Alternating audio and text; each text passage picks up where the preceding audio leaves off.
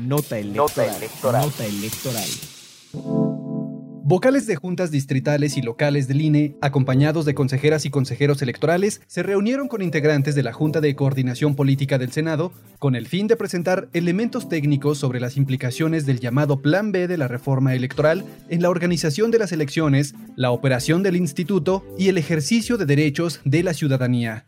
Ante las coordinaciones y representaciones de los grupos parlamentarios del Senado e integrantes de las comisiones de gobernación y puntos constitucionales, el vocal ejecutivo local del Estado de México y vocales distritales de Michoacán, Quintana Roo, Puebla y Ciudad de México explicaron las diversas consecuencias de la reforma señaladas en el informe presentado ante el Consejo General el pasado 25 de enero.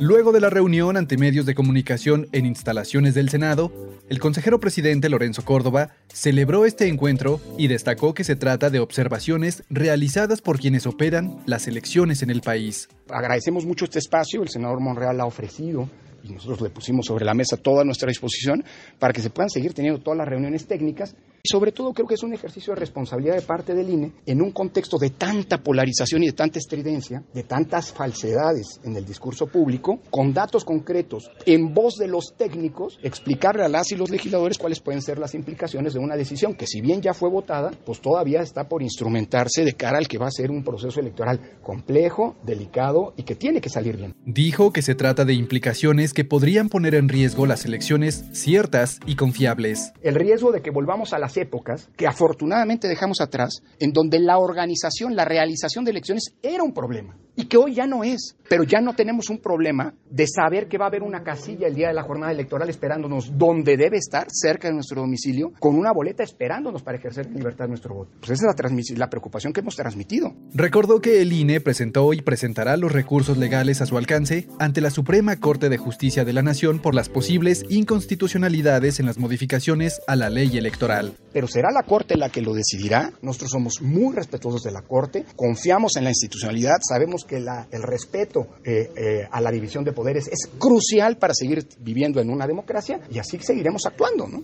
Conoce más en centralelectoral.ine.mx. Nota electoral. Nota electoral. Nota electoral. Central Electoral.